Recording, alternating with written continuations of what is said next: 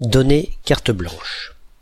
Donner carte blanche, c'est laisser la libre initiative, donner les pleins pouvoirs pour accomplir une tâche.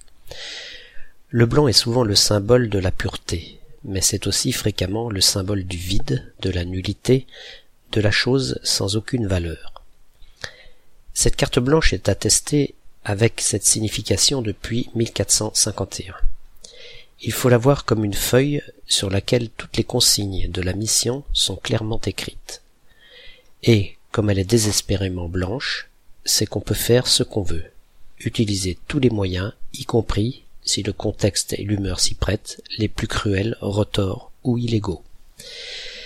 Mais dans un contexte de guerre, cette carte blanche a eu aussi des significations un peu différentes.